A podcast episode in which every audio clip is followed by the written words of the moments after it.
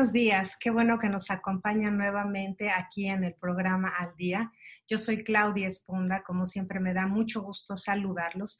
Yo quiero enviarles un saludo muy especial a la gente que nos escucha en Argentina, en El Salvador, en España y obviamente a la gente que nos escucha en México y en los Estados Unidos. Siempre muy contenta de compartir información, programas de interés para todos ustedes. Hoy eh, vamos a hablar un tema pues que ha estado durante los últimos años en la mesa de migración de los Estados Unidos y yo creo que es un tema que, tiene mucha importancia, que tiene mucho peso, que afecta a muchísimas personas aquí en los Estados Unidos, a muchísimos jóvenes inmigrantes. Y en las últimas semanas han habido pues algunos movimientos al respecto de esta, de, de que es de lo que vamos a hablar el día de hoy. Y para ello, pues hoy tú, tengo la fortuna de contar con un especialista, con una abogada reconocida aquí en San Antonio, que nos va a ayudar a entender todo este proceso, a ver a los Dreamers cuál es su situación, qué es lo que ha pasado, qué es lo que va a pasar, cómo se puede resolver, cuál es el futuro de DACA. Entonces, pues le agradezco muchísimo a la abogada Marilyn Moreno que hoy nos acompañe. Muchísimas gracias, Marilyn, por estar esta mañana con nosotros. Muy buenos días a todos los que están escuchando el, programa el día de hoy. So, la idea al día de hoy es responder la mayoría de las inquietudes que las personas tienen sobre el programa de DACA y en este momento qué esperar sobre este programa, si pueden aplicar o no pueden aplicar y qué esperar en el futuro. Exacto, y yo creo que ha sido un tema, bueno, que, que un, hablar de migración es hablar de muchísimos factores y de muchísimos casos y de muchísimas situaciones, ¿no? Yo creo que no terminaríamos definiendo cada uno, pero yo creo que en este momento es importante hablar de eso porque recientemente pues subieron algunos algunas declaraciones, algunas situaciones que fueron pues de, de, gozo para muchos jóvenes. Pero antes de entrar directamente en el tema, yo quisiera presentarles a Marilyn Moreno, a la abogada Marilyn Moreno. Ella es originaria de Colombia, es egresada de la carrera de leyes de St. Mary's University aquí en San Antonio.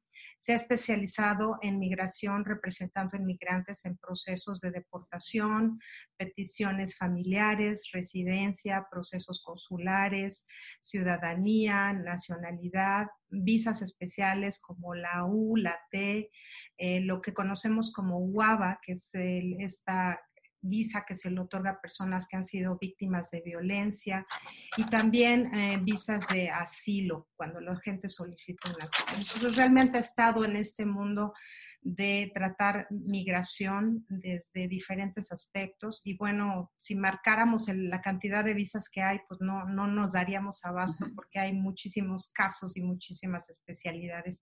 Pero hoy vamos a hablar de este, y hoy cuenta además con un buffet, su buffet, que da atención personalizada. Entonces, si usted al final tiene alguna duda muy particular que quiera consultar con ella, vamos a dar su información. Va a estar aquí en la parte superior de Facebook para que usted pueda llamarla directamente, hacer una cita y consultar con ella alguna pregunta muy específica que tenga. Si usted quiere tratar un proceso especial, pues estoy segura que Marilyn va a poder eh, responder a sus preguntas. Entonces, aquí va a estar presente con nosotros, pero va a seguir con su información eh, presente en, la página. Bueno, ¿qué es DACA? Sabemos que es el Deferred Action for Childhood Arrivals. Pero si nos quieres explicar, Marilyn, exactamente qué es DACA y cuándo se creó, te lo voy a agradecer muchísimo. Ok, so DACA, no sé si se acuerdan que el Congreso quería pasar una ley que se llamaba el Dream Act. Y el, propósito de esa ley era um, hacer un cambio en la ley de migración, donde se le iba a dar estatus legal a muchas personas, especialmente a personas que fueron traídas a Estados Unidos como menores y que este es el hogar de ellos, no tienen delitos, eh, han estudiado. El Congreso desafortunadamente no pasó el Dream Act. Eh, ¿Eso fue en qué año? Marilyn, más Esto fue en el 2012, al principio del 2012. No sé si se acuerdan que hubo un desafortunado incidente en Boston en la maratón y terminó siendo eh, um, inmigrantes. acusados de haber hecho este acto. Entonces, eso hizo que el Congreso dijera no, no, no, no, no, y no pasaron el DREAM Act. Como es, esa es la forma de realmente cambiar la ley en Estados Unidos de inmigración, el Congreso es el que tiene el poder de hacer eso. Y el Congreso se rehusó. Entonces, el presidente Obama, ah, viendo la necesidad que hay de proteger, o no, de al menos darle un chance a las personas que vinieron como menores aquí, que este es el único país que ellos conocen, que no han cometido delitos, que han estudiado aquí, entonces les dio esto que es como un band-aid realmente. No es un estatus permanente. ¿Qué es lo que es DACA? DACA realmente es em, em, un periodo de gracia. Digamos, usted debe un dinero y le dicen, ¿sabe qué? Te voy a dar seis meses para que ya me hagas el primer pago. Eso es lo que es DACA, es un periodo de gracia. So, básicamente el proceso, y eso que se llama en inglés, defer action. Defer action es lo que usted ahorita tiene que hacer ahorita, que es usted deportable, no lo vamos a deportar por dos años, no, vamos a, a, darle un periodo de gracia de dos años donde no lo vamos a buscar a usted, no lo vamos a detener a usted, no lo vamos a poner en deportación a usted. Si ya está en deportación, no lo vamos a deportar.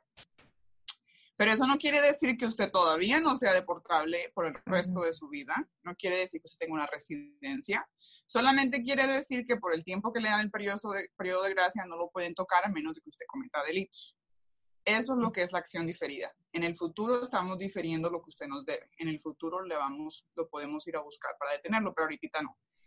Y mientras usted está en este proceso, en, esta, en este periodo de gracia, usted puede tener un permiso de trabajo y un número social para trabajar. Eso es todo, no le da más derechos a usted, no puede usted hacerse ciudadano ni residente automáticamente. Mucha gente tiene esa e, equivocación sobre el programa de DACA. eso es lo que es DACA.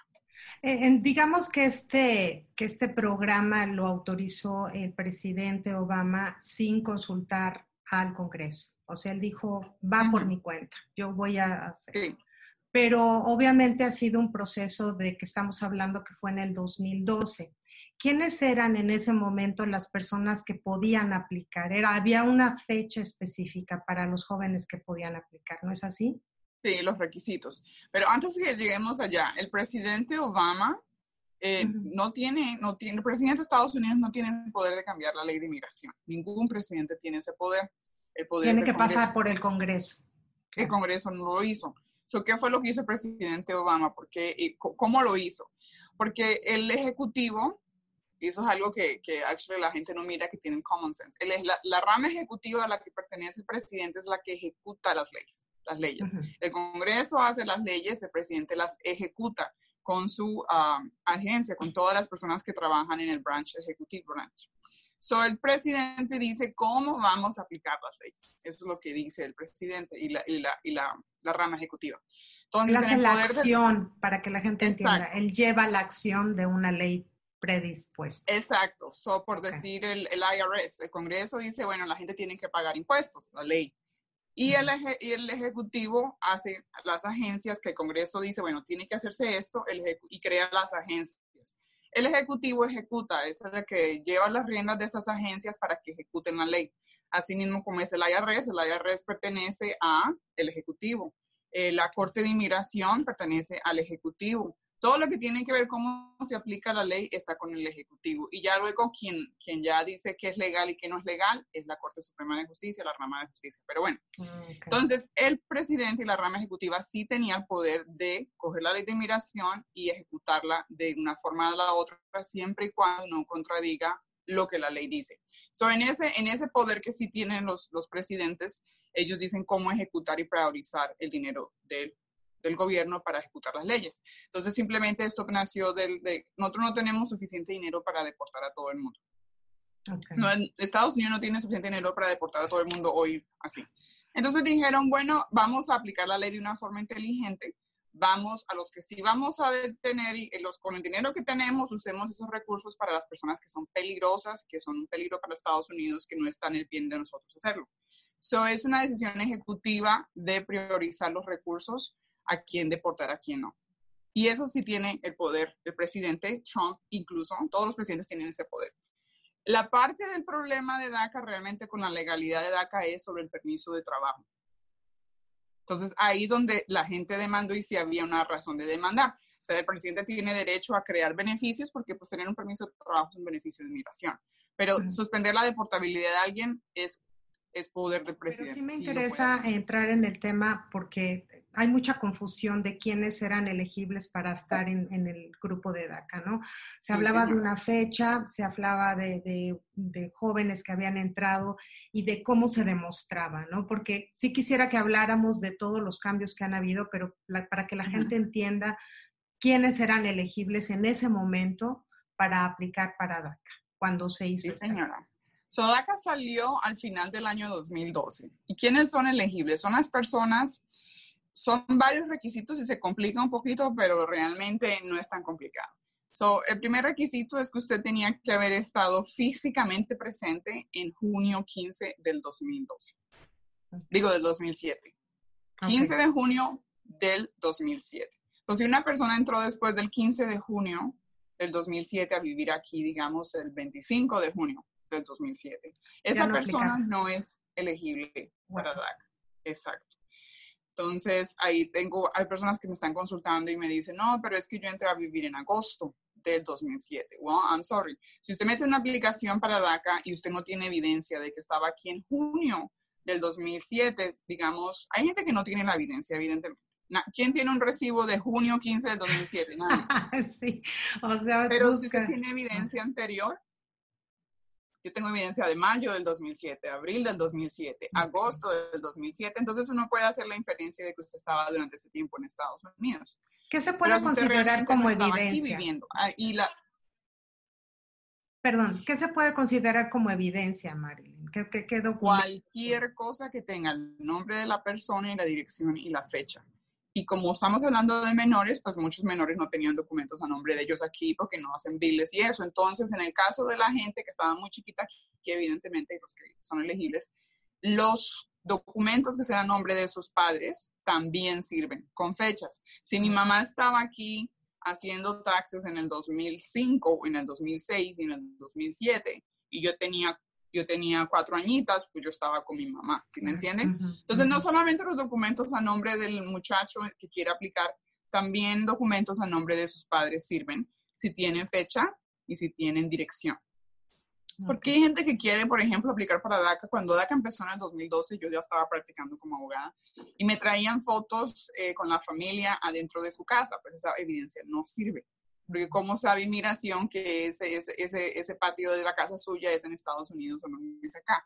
Y también tenemos el problema de la fecha. Si la evidencia no tiene fecha, no sirve. Ok. Ok, ese es el primer requisito, estar aquí físicamente presente en junio 15 del 2012. Ahora, hay gente que estuvo antes, pero no vivía antes. No entraba y salía con su visa de turista. No hay problema. Pero después de junio 15 del 2012 viene el segundo requisito tiene que seguir viviendo acá continuamente, no que visitaba. No que visitaba. si viene una persona en junio 10 a visitar por dos semanas, so estaba aquí presente el día clave, ¿verdad? Junio 15. Y luego se fue y luego regresó cuatro meses después. Esa persona no estaba viviendo aquí. So, el segundo requisito es que usted tiene que estar haber continuado residiendo en Estados Unidos desde esa fecha hasta el día de hoy. Okay. Por ejemplo, que no hayan, por ejemplo, que no haya entregado su pase de salida al cruzar la frontera, ¿no? Por ejemplo. Significa que estuviera viviendo aquí, que tenía ya su dirección aquí, que estaba trabajando aquí, que estaba estudiando aquí, que ya no tenía, que ya se salía del país, era visitar, pero acá es que estaba viviendo. Y aunque tenga documentos o no, Claudia, esa es otra cosa. No importa cómo entró la persona. El requisito para DACA no importa si usted entró por el río, por el desierto, por el puente. Lo importante es que eso estaba físicamente presente en junio 15 del 2007. Y después de ese día que usted no se fue a vivir en otro lado, sino que si usted salió, porque sí pudo haber salido, ojo que hay gente que me ha hecho ya la pregunta, si usted salió en el 2008 a visitar a la abuelita y se regresó dos semanas nomás, no pasa nada. Todavía se considera que usted ha continuado residiendo en Estados Unidos después del 2007. Salidas que no son por muchos meses, una cosa que sea no más de tres meses, por ejemplo, no para la continuidad de la presencia. Ok, el tercer requisito es importante y fácil, es usted no puede haber entrado a Estados Unidos a la edad de 16 años. Si la persona entró, ya tenía 16 cuando entró, no es elegible para DACA. Porque pues es un requisito que pusieron, que tenían que ser menores cuando entraron. Pues no menores es a partir de los 21 aquí. Sí, pero ellos pusieron ese requisito de esa edad. Ah, ok. O sea, si tenías 16 y meses, ya no. Yes. So, para hacerlo mucho más fácil, porque es difícil, right? Es difícil calcular, bueno, ¿cuántos años tenía yo en junio 15 del 2007? Pues se tiene uno que poner a hacer matemática, ¿verdad? Entonces yo lo hice mucho más fácil. Si usted nació antes de junio 16 de 1981, usted no es elegible para DACA. Okay. I already ya hice la matemática. ¿Cuánto es 16? You know, ¿cuánto es junio menos, you know? So es junio 16 de 1981. Si usted nació antes de junio 16 de 1981, usted no es elegible para DACA. Ok. Entonces, esa ah, básicamente... Es para, la, otro requisito. Te estoy dando información equivocada. Ay, no me digas. Sí, lo de junio 15, junio 16 de, de 1981 es para otro requisito. Tienes que haber entrado de no más de 16. De 16 años ya no eres elegible. Si entraste de 16 para arriba no eres elegible. Pero esta fecha que estoy dando nacimiento es para el otro requisito que viene, es que tú no podías tener 31 años en junio 15. Ah, en junio 15 del 2012. Ese es el otro me hablas, de me hablas de muchos números y yo soy pésima para las matemáticas. Entonces estaba yo con una no haber entrado de 16 años o más. Ok. Listo. El otro requisito es que en junio 15 del 2012 no podías tener 31 años aún.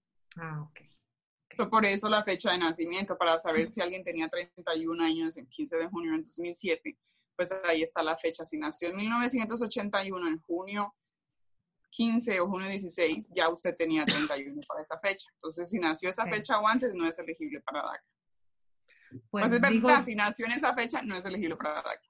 Pero de alguna manera es lógico pensar que tenían que tener algunas limitaciones para definir quién sí y quién no, ¿no? Claro. O sea, lamentablemente muchas personas quizás se quedaron fuera de este programa por, por días, por, fechas, ¿no? Pero yo también entiendo que el gobierno tuvo que haber definido pues a partir de entonces, porque entonces no, nunca terminaría por definirse cuándo es la fecha. Entonces, bueno, todas estas personas presentan sus documentos y tienen este poder. ¿Tú sabes más o menos la cantidad? Nos faltan más requisitos, doctor. Ah, todavía faltan. Bueno, síguele, síguele, tú danos todo. Pues los otros son más sencillos. La persona tiene que estar estudiando en este momento, cuando aplica para DACA, tiene que estar en la escuela o tuvo que haberse graduado de high school o al menos tener un GED diploma. Si la persona ya se graduó de high school o tiene un GED diploma, no importa que se graduó hace cinco años y ya no está en la escuela, no importa. El requisito no es que tenga que seguir estudiando. El requisito es que se graduó de high school o tiene un GED diploma, ya se graduó. Y si no es el caso, si usted no se ha graduado, entonces tiene que estar en este momento registrado en una escuela para tener su high school diploma o para obtener su GED. O sea, las personas que dejaron de estudiar, y mucha gente me ha hecho la pregunta también, yo estaba en high school, pero yo me salí porque quedé embarazada y eso fue en el 2016 y desde ahí no he vuelto a estudiar. No es elegible, pero es muy fácil volverse elegible, Claudia, bien facilito. Pues Regístrese en una escuela. En una escuela, claro. Exacto. Y el último requisito es no tener delitos serios como felonías o más de dos delitos menores. O sea, de, felonía se refiere como un asalto, ¿no? Una cosa así. Felonías es un término de calificación de delitos que varía por estado. Lo que es una felonía en Texas no necesariamente es una felonía en California. Ah, so, Los estados clasifican las ofensas en sus estados, en su territorio, de acuerdo a delitos menores o delitos serios. Los delitos serios les llaman felonías. Y a esas felonías, esos delitos serios, le dan mucho más tiempo de cárcel y penas más grandes. Los delitos, eh, los delitos menores a veces te dan un ticket, ni siquiera tienes que ir a la cárcel o algo así. Entonces son delitos que realmente no son muy serios. Ah, sin embargo, para DACA nada más te toleran dos. Y aún así, aunque sean delitos menores, misdemeanors, aún así, no, no es que solo porque sean misdemeanors, tienen que ser no considerados delitos serios para inmigración. Y un DWI, técnicamente, es un delito menor, pero en Texas, el primero al menos, no es un delito muy serio, pero para, para, para DACA es un delito súper serio. Dijeron, si usted tiene un DWI, olvídate, no te vamos a dar acción diferida porque no queremos personas peligrosas. O sea, sí, sí se ajusta la ley de manera más drástica para los dreamers, ¿no? Sí, te puedo dar un ejemplo de un delito menor con el cual yo he podido conseguirle DACA a clientes, posesión de marihuana menos de 30 gramos, por ejemplo. Pero si tiene un cúmulo de, de, tickets de tránsito por exceso de velocidad, también puede perder ese... ese puede ser, sí, porque pues aunque no descalifica, acuérdense que hay un factor, no lo he mencionado, de discreción. USCIS tiene discreción de negar DACA si una persona, aunque sea elegible, no, de todas formas, no parece ser una persona que merece estar aquí. Entonces, si una persona tiene muchos tickets, se muestra que esta persona no tiene respeto de las leyes de tránsito, de la seguridad de los demás, pues entonces USCIS puede decir. Tú no. Tú no, ya. Ah. No importa que la persona esté en deportación, por ciento. Que eso, eh, eso, te quería preguntar, porque, porque tú platicabas de alguien que esté en, en, la situación de peligro de deportación a que pueda ser. ¿Ahí también se puede aplicar para DAPCA, aunque ya está en ese proceso? Sí, señora. aunque ya esté en procedimiento de deportación o aunque ya haya perdido su caso con un juez de inmigración y lo hayan ordenado deportar. Eso es algo parte de DACA, es, el periodo de gracia. So, en el momento que te aprueban a DACA, en ese momento ya no te pueden deportar, no te pueden poner en procedimientos de deportación. Si ya estás, te tienen que dejar tranquilo hasta que se te acabe el periodo de gracia y otro así venga para acá. Ok. Y este, una vez que se adquiere, bueno, para aquellos jóvenes, eh, yo quería preguntarte más o menos cuántos jóvenes son los que actualmente hay una idea, están aplicados o están dentro de este programa de DACA. ¿Tienes una idea, Marilyn? No tengo una idea, pero creo que hay al menos todavía elegibles al menos unas 700 mil personas. Puedo estar muy mal. Pero, a mí, imagínate, todas las personas que entraron a Estados Unidos y han estado viviendo aquí desde 2007, que, tenían pues. menos, que tenían menos de 16 años, son bastantes personas. Claro que pues algunas personas tienen delitos o algunas personas no se graduaron de la escuela y no quieren estudiar, pues ellos mismos se están descalificando, ¿no? Pero sí es bastante. Y yo creo que también ha de haber surgido la, inquietud de los padres de no aplicar o no poner a sus hijos dentro de estas aplicaciones por temor a ser pues, visibles, ¿no? O sea, mucha gente se mantiene oculta, digamos, legalmente y prefirieron no entrar a este programa pues, para no hacer visibles y tener más, este, pues, temor a ser deportados, ¿no? Pero finalmente, pues esto ya lleva varios años y finalmente ha sido y como abogada de inmigración que hago representación en cortes, en procedimientos de deportación, yo defiendo personas en deportación, uh, demasiada gente. Yo, yo personalmente en mi oficina he salvado de deportación porque eran elegibles para DACA. el, el, hecho de que una persona no aplique para DACA no quiere decir que está segura porque cualquier persona que está en Estados Unidos sin permiso de estar aquí es deportable. Claro.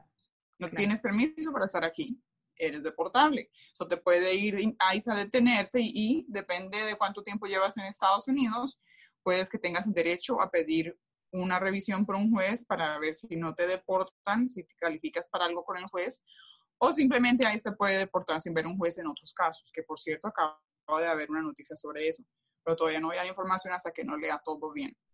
Ah, um, so, las personas que no están aquí, que están aquí sin documentos, están, están, claro, los pueden detener, los pueden poner en deportación. Son las personas que tienen DACA realmente están en mucho mejor estatus, están mucho más protegidas porque no las pueden tocar, ¿ya ves? So, hay gente que yo la representé en la cárcel en migración y pues eran elegibles para el bond y eran elegibles para DACA y no eran elegibles para nada más, no tenían esposa que los pidiera, no tenían hijos que los pudieran a, pedir cancelación de deportación, los papás tampoco tienen documentos. Ha habido gente que no eran elegibles para nada más con inmigración, excepto para un BOM porque no tenían delitos de drogas, uh, y eran elegibles para DACA. Y gracias a DACA se les cerró su caso de inmigración. Ay, qué fortuna. Ahora, este proceso se lleva a cabo cada dos años, tengo entendido. Es así. Sí. Una vez que aplica, tiene que volver a aplicar y volver a aplicar y volver a aplicar. ¿Cuántas Porque veces? es un periodo de gracia, no es una solución permanente. ¿Cuántas veces o hasta qué edad? Hasta hoy, hasta el día de hoy, porque como tú dices, no es algo definido, que mañana puede cambiar. Hasta el día de hoy, ¿hasta qué edad o cuántas veces se puede aplicar? No hay un límite. Mientras el programa está todavía ah, válido, mientras el programa aún no lo termina. Esa es, la- esa es la respuesta legal. Hasta que el programa no sea legalmente terminado, las personas elegibles pueden aplicar por primera vez o pueden seguir renovando hasta que el programa lo terminen legalmente. Ok. Otra de las preguntas. Otra cosa que la gente puede, eh, pu- puede no aplicar es si las personas cometen delitos. El momento que una persona comete ciertos delitos, ya Ya. Esa es la última vez que tuvo DACA y no te la van a renovar. Y si usted mete renovación con DACA tiene delitos, ciertos delitos más, cualquier delito es mejor que usted lo haga con un abogado, porque USCIS no puede darle información a ICE sobre la gente que Mm. aplica para DACA. Eso es un principio y una, una, una cosa que el presidente Obama puso con, la, con el programa de DACA. Sin embargo, hay una excepción a esa regla. Si usted es deportable por delitos, no solo por no tener papeles, entonces, entonces ellos pueden darle la información a ICE. So, no vaya a hacer que por ahorrarse cualquier 500 dólares, usted vaya a querer hacer esto solo y que termine en procedimientos de deportación. Si tiene delitos, no lo haga solo. Ay, qué importante. Yo creo que eso es muy, es fundamental. También hace poco, bueno, que será meses, escuché de una noticia de una joven que había viajado a Puerto Rico y la habían detenido. Eh, yo quisiera aclarar un poquito porque hay muchos jóvenes que no saben hasta dónde pueden ir o hasta dónde pueden llegar. Entonces, ¿se puede viajar? ¿A dónde se puede viajar? ¿Y cómo se puede viajar? ¿Y en qué circunstancias? Las personas que tienen DACA, como las otras personas que no tienen ningún estatus, realmente pueden viajar. Ok. Dentro de los Estados Unidos. Las personas que no tienen estatus o las personas que tienen DACA, que tienen, están en un periodo de gracia, técnicamente se pueden mover dentro de Estados Unidos eh, sin ningún problema, especialmente si tienen DACA. Si no tienen DACA y pasan por un checkpoint, bueno, ya sabes qué va a pasar. Ah, yo tengo clientes sin documentos y sin DACA que han viajado a Hawái, que han viajado a Puerto Rico. Yo personalmente, mi trabajo No de abogada es pre- recomiendas. preocuparme por mis clientes. So, aunque yo sé, en teoría, la persona puede viajar a Alaska o puede viajar a, a Hawái o puede viajar a, a Panamá sin pasar customs, porque es un territorio, es todavía territorio de Estados Unidos. A mí me da mucho nervio, me da muchísimo nervio. Yo le recomiendo a la gente que no viaje, pero sí, la gente ha viajado porque hay gente que es muy, muy, um, buscan adrenalina, I guess. Y si tienen DACA es lo mismo, pero ¿cuál es el riesgo? Aunque estemos dentro del territorio de Estados Unidos, aunque usted no tenga que pasar customs para ir a Hawái o ir a Puerto Rico eh, y demostrar su inmigración de estatus, porque es como sería viajar de aquí a California realmente. Aunque eso sea cierto, usted se está exponiendo a que si les da CBP por chequear vuelos nacionales, que lo han hecho, entonces ahí queda usted si no tiene DACA. Y la otra es si hay por alguna razón, razón Dios no lo quiera, el avión tiene que parar en otro país. Ah, Entonces, ah, acuérdense que DACA no da permiso de viaje automáticamente. ok. No Pero sí, digamos que ellos están más protegidos de viajar a esas zonas. Solo en Ellos caso están de... más protegidos en el caso de que tengan que pasar, de que CBP quiera chequear estatus. Ok. ¿no? Pero técnicamente una persona vini- viniendo de, de Puerto Rico a Estados Unidos no está pidiendo ser admitida porque es todavía parte de los Estados Unidos. Lo mismo con ah, Hawái. Usted no está buscando Ajá. admisión, usted eh, ya está en el territorio de Estados Unidos, por lo tanto, inmigración no se envuelve mucho con esos vuelos. Son considerados vuelos domésticos. Ajá. Tu inmigración no está en los vuelos domésticos, como tú vas para Nueva York y vuelves, no tienes que mostrar tu, nada de eso, ¿verdad?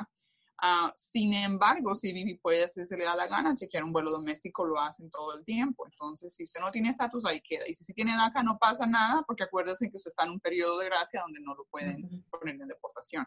Sin embargo, si usted llega, si el avión tiene que aterrizar en otro país, entonces no va a poder entrar a Estados Unidos, aunque tenga DACA, porque DACA no le da permiso de viaje.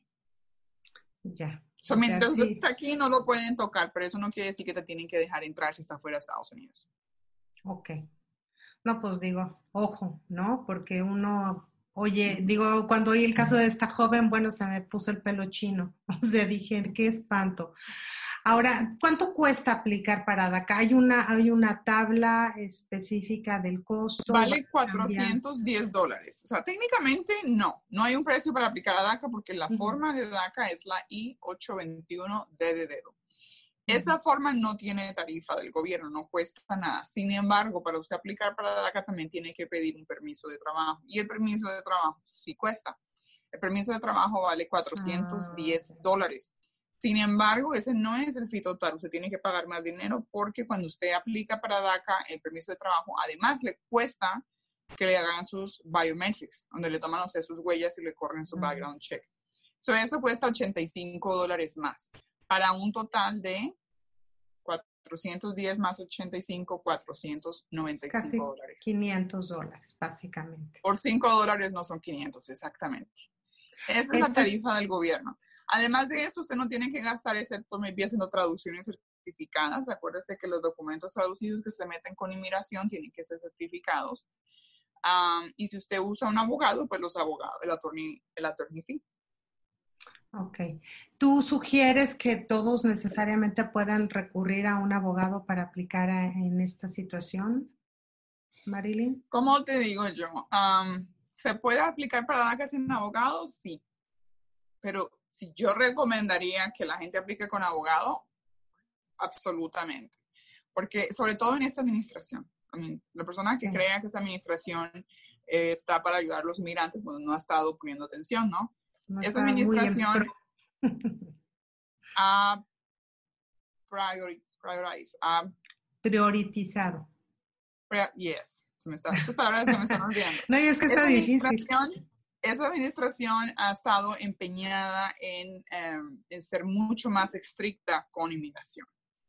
Y de por sí esta administración hizo este memo en el 2018 diciendo que si usted aplica para inmigración para un beneficio y se lo niegan, aunque usted no tenga delitos, si usted no tiene estatus legal, te ponen en procedimientos de deportación.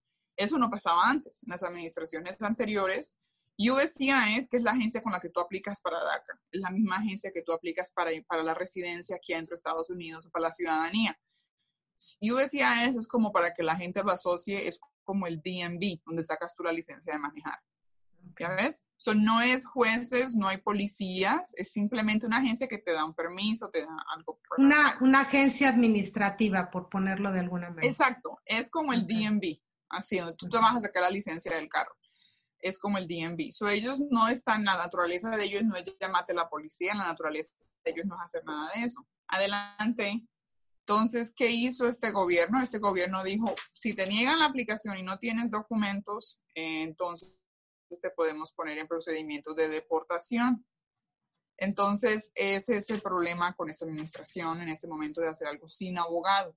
Si usted llega a, si usted llega a tomar a meter una aplicación con inmigración tiene que estar 100% seguro que se la van a aprobar, porque si no se la aprueban y usted no tiene estatus, entonces lo pueden poner en procedimientos de deportación.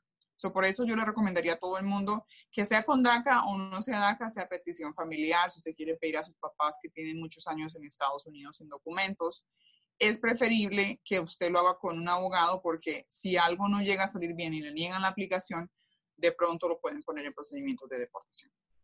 Wow, qué, complicado. Ahora, los jóvenes que, han aplicado para DACA y que de alguna manera han perdido este derecho, no pueden volver a aplicar, ¿verdad? ¿Las personas que han aplicado para DACA y se los negaron? Sí, o no, que, que aplicaron se los dieron y luego se los quitaron, no pueden volver a aplicar. Ajá. O sea, ya definitivamente va. Pues no sabría yo, depende de por qué razón. Cuando tú dices se lo quitaron, ¿quiere decir que no lo pudieron renovar? O que no lo pusieron renovar, o que, digo, porque, por ejemplo, últimamente la administración pues hizo un bloqueo al trámite de, cuestiones inmigratorias, ¿no? Entonces, si un joven no pudo tramitar ese proceso porque estuvo en cierto bloqueo sus trámites, puede volver a, aplicar ahorita en esta fecha o si le fue negada por alguna cuestión la segunda vez porque cometió un delito, puede volver a aplicar para DACA o no. Sí, de hecho, ahorita mismo estoy, uh, varias personas que ya habían aplicado para DACA inicialmente, pero se las negaron. eh, ahora que sí se puede, por cierto, sí se puede aplicar para DACA inicialmente. La pregunta es, ¿se puede aplicar para DACA si nunca ha tenido DACA? Sí, sí se puede. Y ahorita explico por qué. Pero hubo gente que ya aplicó, se la negaron porque le faltó evidencia uh, o algo así. Sí, usted puede volver a aplicar. Sí puede volver a aplicar. No hay nada en DACA que dice que si usted trata la primera vez y se lo niega, no puede volver a aplicar o sea que sí puede volver a aplicar. Y las personas que ya se las negaron, a alguna de ellas les voy a hacer la aplicación de DACA inicial, porque pues ya sabemos más dónde, dónde buscar más evidencia, qué más otras cosas podemos usar. Sí, me pregunto eso porque digo, muchos jóvenes ya trabajan y precisamente es una de las funciones de DACA que puedan tener ese permiso de trabajo. Quizá no declararon sus impuestos. Entonces, si no hicieron una declaración de impuestos, pues obviamente no pueden aplicar porque yo me imagino que esa es una de las este, cosas más, ¿no? ¿No tiene nada que ver? No es un requisito, los ah. requisitos son los que mencionamos, no hay más. Ah, ok, porque yo dije aquí... En ninguno de los requisitos es pagar taxes. Pagar o no ah. pagar taxes no es un requisito para DACA, es entrar en el 2007, estar físicamente en junio, no tener 16 años o más cuando entró, no tener 31 en el 2012, en junio del 2012, no tener delitos serios ni más de dos misdemeanors y haberse graduado de high school o de GED o estar en la escuela. Básicamente, maybe me salté algo. Pero no pagar taxes, no pagar taxes no es un requisito. No es requisito. La gente que le negaron es porque no tenía documento de identificación con foto, porque uno tiene que tener documento de identidad. O se lo negaron porque no tenían suficiente evidencia de que estaban aquí en junio del 2007 o no tenían suficiente evidencia de, Eso es algo muy serio, por cierto, porque nosotros hicimos muchísimas DACA, salió en el 2012, desde, desde noviembre del 2012 hasta octubre 5 del 2017 se podían meter aplicaciones para DACA iniciales.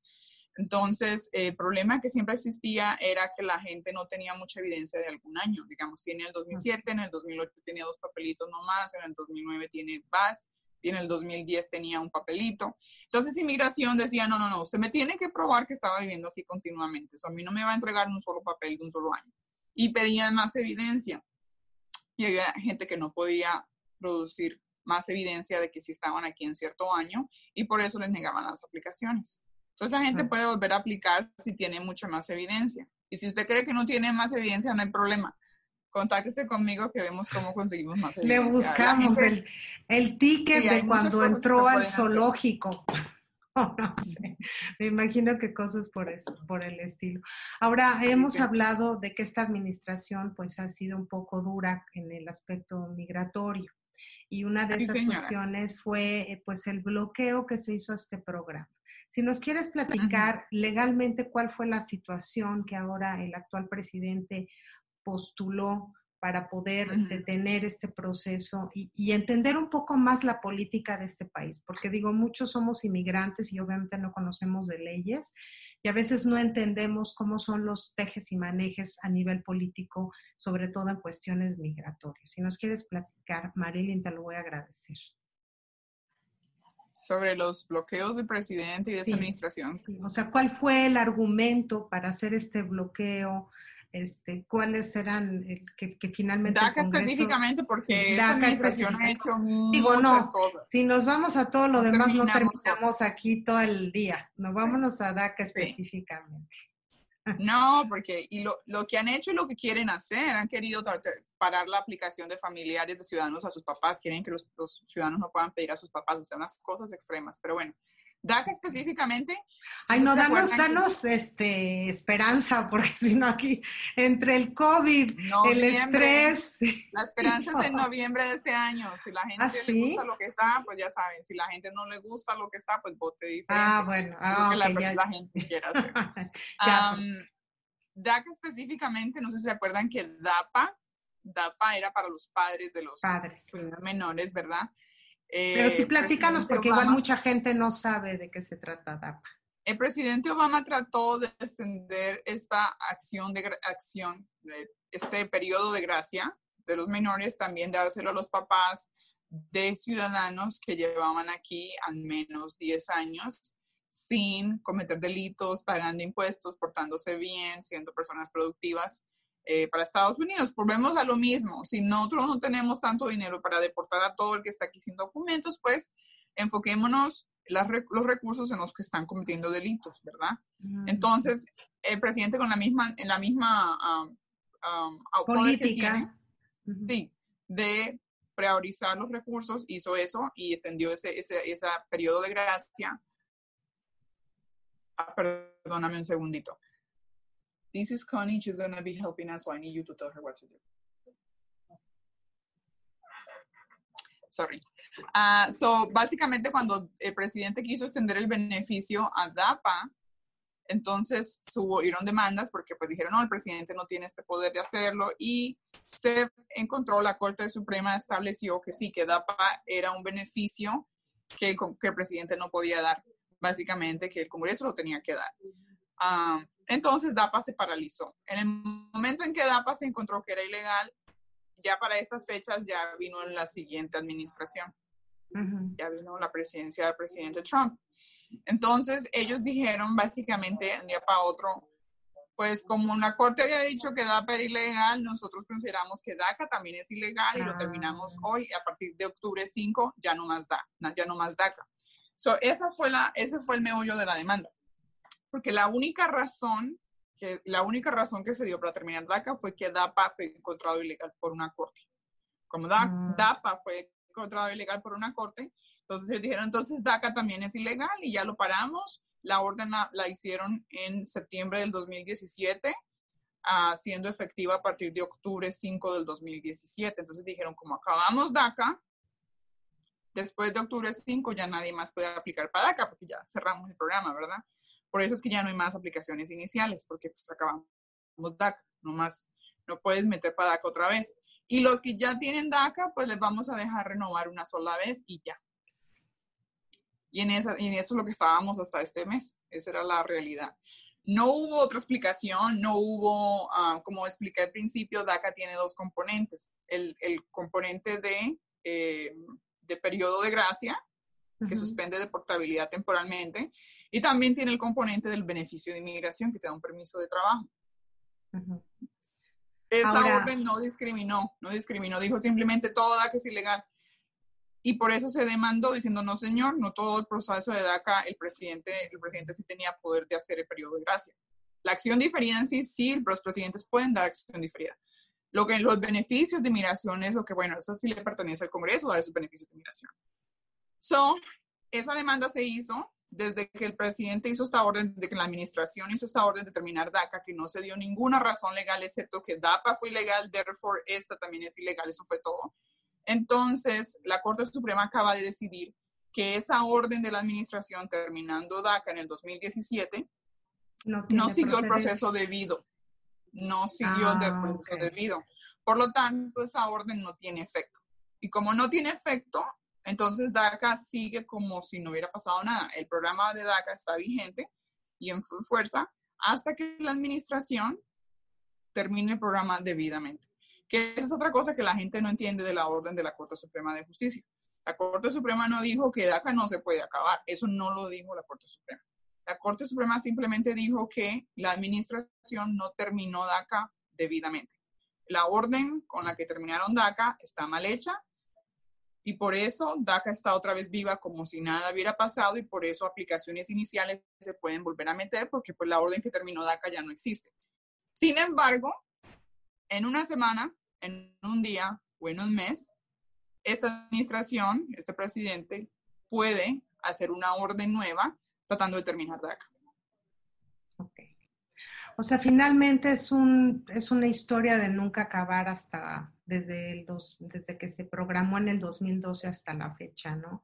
Es como un volado de esperando que cada administración continúe este programa y que los jóvenes sigan aplicando para ella, pero no, se desestimó el proceso legal para suspender DACA, pero no quiere decir que DACA sea algo que ya esté permanente por el resto de la vida, ¿no? Nada Una solución permanente solo la puede dar el Congreso. Una solución permanente solo la puede dar el Congreso y eso es algo que la presidencia del de, presidente Obama y la presidencia del presidente Trump tienen, sí están de acuerdo en esto, que eh, realmente la solución permanente para los menores es que el Congreso cambie la ley de inmigración.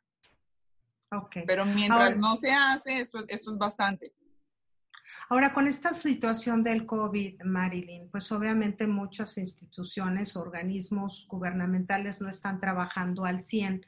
¿Se trabaja al 100 en este tipo de procesos de aplicaciones para DACA o también tiene un delay, un, un retraso en la aplicación, en la resolución, en todo este asunto? Eh, precisamente ah, van a, creo que van a hacer un furlough, van a dejar varios empleados, muchos empleados de USCIS sin trabajo temporalmente ah. eh, por lo de falta de income. Eh, porque USCIS es una agencia que se funda ella misma, con el dinero que los inmigrantes pagan, con esos fees, ellos mismos se mantienen vivos. realmente ellos no están usando el dinero del Congreso, del dinero de nosotros, los taxpayers. USCIS se funda solita con inmigrantes no lo funda nosotros, sino la persona que aplica para su beneficio está haciendo que esta agencia siga moviéndose. Pero como con lo del COVID-19, muchas personas dejaron de meter aplicaciones con inmigración, entonces el revenue les bajó y están sin dinero. Y ellos le dijeron al Congreso, bueno, ahora sí necesito que nos den algo de dinero. Ustedes nunca nos dan dinero, en este momento necesitamos que nos den, nos piden una, un, un, un, safe, pues, live vote or something. Eh, o vamos a tener que cerrar porque no tenemos mucho dinero entrando. Entonces, eh, debido a eso, ellos quieren parar o van a dejar ir a la mitad de los trabajadores. Eso de 100% va a tener un efecto en qué tan rápido se procesan todas las aplicaciones, no solo DACA, todas. Uh, so, no directamente por COVID, pero indirectamente debido al COVID, sí va a afectar el procesamiento de todas las aplicaciones, incluyendo DACA. Y con lo del COVID, pues también el hecho de que los empleados de USCIS tampoco pueden ir mucho al edificio, a los edificios a trabajar, pues también ha hecho que se, se, se despacien los procesos. Pero ¿qué pasa? Si ellos empiezan a cachar esos cheques, a recibir esos dineros de las aplicaciones de DACA nuevas, van a tener dinero de sobra. Ah. Pues entonces ahí sí los, van a ver con buenos ojos. Pues deberían, deberían verlos con buenos ojos. Pues yo espero. Tú, de acuerdo a tu experiencia como abogada, digo, todos tenemos una opinión acerca de la situación de, todo, ¿no? De todo lo que nos acontece día a día, pero este, sabiendo que, que la dirección de este programa está en manos del Congreso, ¿cómo ves el futuro de DACA próximamente en esta administración o si tuviéramos la oportunidad de tener una administración más abierta? ¿Cuál es tu opinión al respecto, María? Como mencionaba anteriormente, eh, estamos ahorita en el 2020, el presidente Trump todavía es presidente y él ya manifestó que él iba a volver a hacer lo posible para terminar DACA. Por lo tanto, en este momento, en el 2020, ah, yo creo que lo más seguro es que la administración va a tratar de terminar DACA otra vez y ahora ellos sí saben cómo terminarlo porque todos estos últimos tres años, dos años han sido literalmente una pelea legal de por qué usted terminó DACA mal. So ahora saben cómo terminar DACA bien. Entonces, en cualquier momento, ellos van a terminar DACA y lo más seguro es que lo van a hacer apropiadamente. Por eso yo no entiendo por qué muchos abogados y yo sé que no me preguntaste esto, muchos abogados están esperando a que USCIS se manifieste para ver si se van a procesar aplicaciones iniciales. No entiendo por qué, porque nosotros como abogados sabemos leer las decisiones de la Corte Suprema de Justicia y, eso, y realmente la demanda y la decisión de la orden de, la Corte Suprema es muy sencilla de entender. Eh, se mandó DACA eh, la terminación de DACA porque fue inapropiada y la Corte Suprema dijo, sí, tienen razón, fue inapropiada esa orden de terminar DACA como lo hicieron. Entonces automáticamente el programa sigue como si nada porque esa orden terminando DACA ya no existe. Y no sé por qué los abogados están diciendo, esperen que diga, ¿por qué tenemos que esperar a que USCIS diga algo si la orden es clara? DACA está viva y la orden es que DACA las procesen. La, la DACA, la misma, el mismo programa de DACA dice tienen que procesar las USCIS. Y en cualquier momento el presidente va a tratar de terminar DACA otra vez. So, la ventana, yo estoy mirando el peor escenario, porque hay que ser realistas, ¿no? Y el peor escenario es que en cualquier momento van a terminar DACA y lo van a terminar bien. So, en este momento es donde usted puede aplicar para DACA, porque una vez salga la nueva orden diciendo ya no más DACA y si lo hagan bien, pues ya no hay más DACA.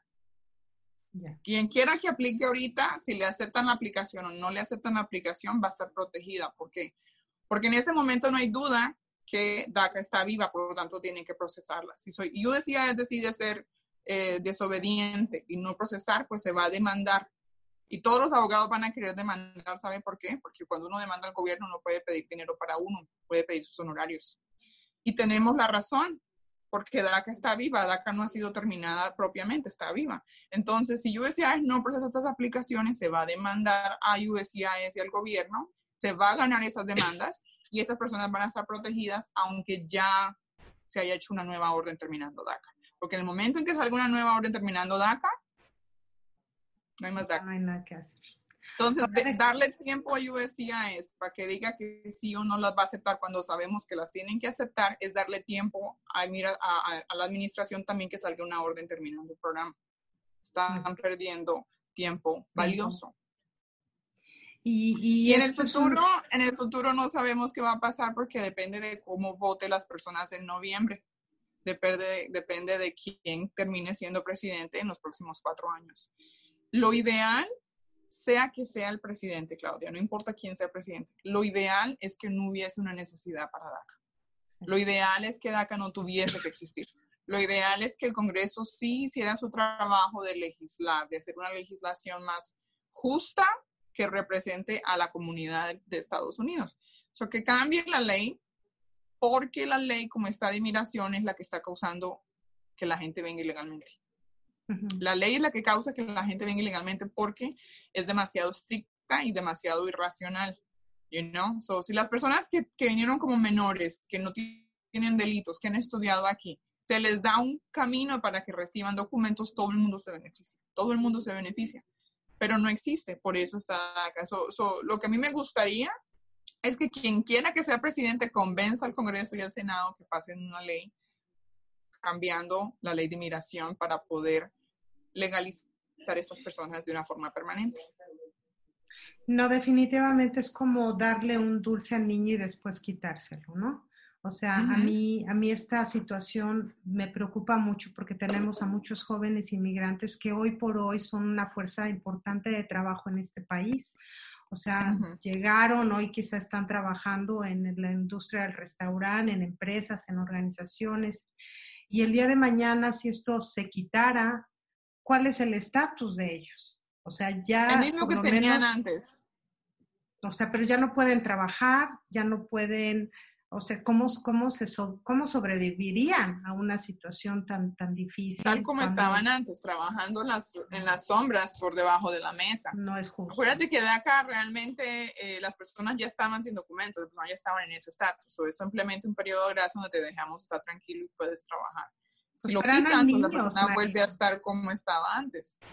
Sí, el problema es que eran niños y ahora son jóvenes que, que seguramente trabajan en bueno, empresas. No todos eran niños. Eh, recuérdate que el requisito era que no tuvieran más de 31 eh, años en el 2012.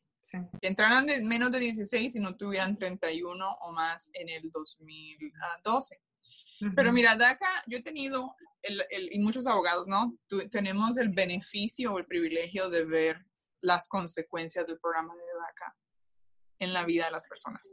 Porque imagínate, sale este programa en el 2012.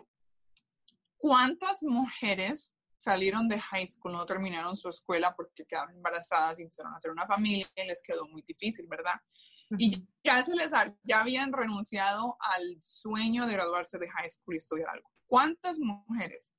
Y sale este programa de acá y dice, mira, si te metes a estudiar, consigues un Social Security, un permiso de trabajo y vas a estar tranquila. ¿Cuántas mujeres que ya no tenían planes de volver a la escuela lo hicieron solamente para conseguir este periodo de gracia, este beneficio este periodo de gracia y un permiso de trabajo? Y hombres también, tantas personas. Y yo tengo el privilegio de haber visto personas que estaban trabajando trabajos bien duros, que no pagan muy bien. Y luego salió DACA, se metieron a estudiar, se graduaron y siguieron estudiando otra cosa, se pusieron a estudiar refrigeración, se pudieron estudiar, estudiar eh, cuestiones de enfermería. Hasta maestrías, ¿no? Sí, Entonces hubo un cambio de 180 grados para muchas familias, para muchas familias. DACA ha permitido que cambie la calidad de vida para muchas familias. O sea, no es solamente que, le da a usted al inmigrante miedo, le quita el miedo por dos años para que no lo deporten, pero también DACA obliga a que la persona se gradúe de high school que vaya a estudiar. Entonces, eso solo hizo que mucha gente cambiara la forma de ver su vida y su futuro y decidieron seguir yendo a la escuela y terminaron en high school y quisieron seguir tomando más clases.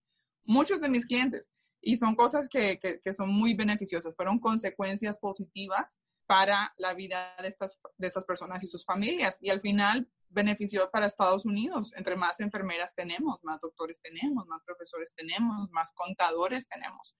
Es you know, la persona yo, ya...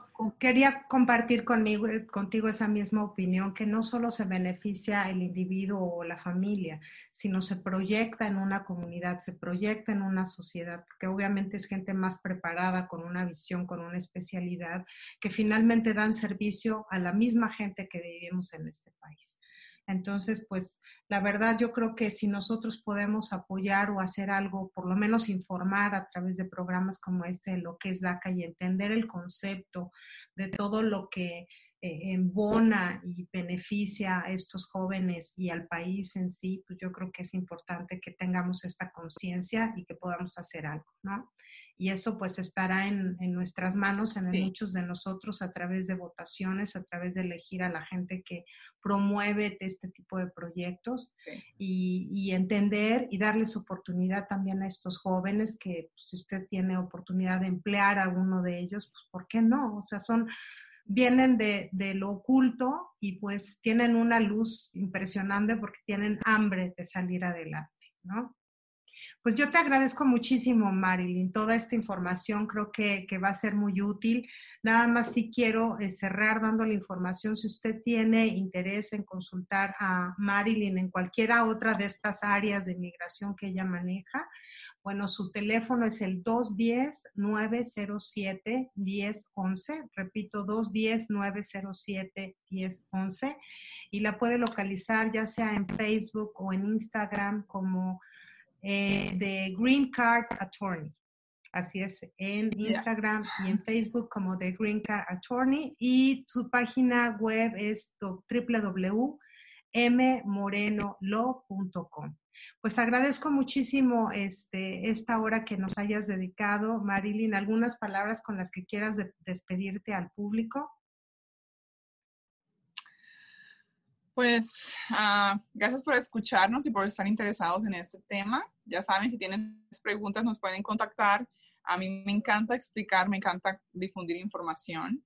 Yo quisiera poder ayudarle a todas las personas, pero desafortunadamente no se puede. O estos espacios como el tuyo, Claudia, de compartir la información son necesarios para la comunidad.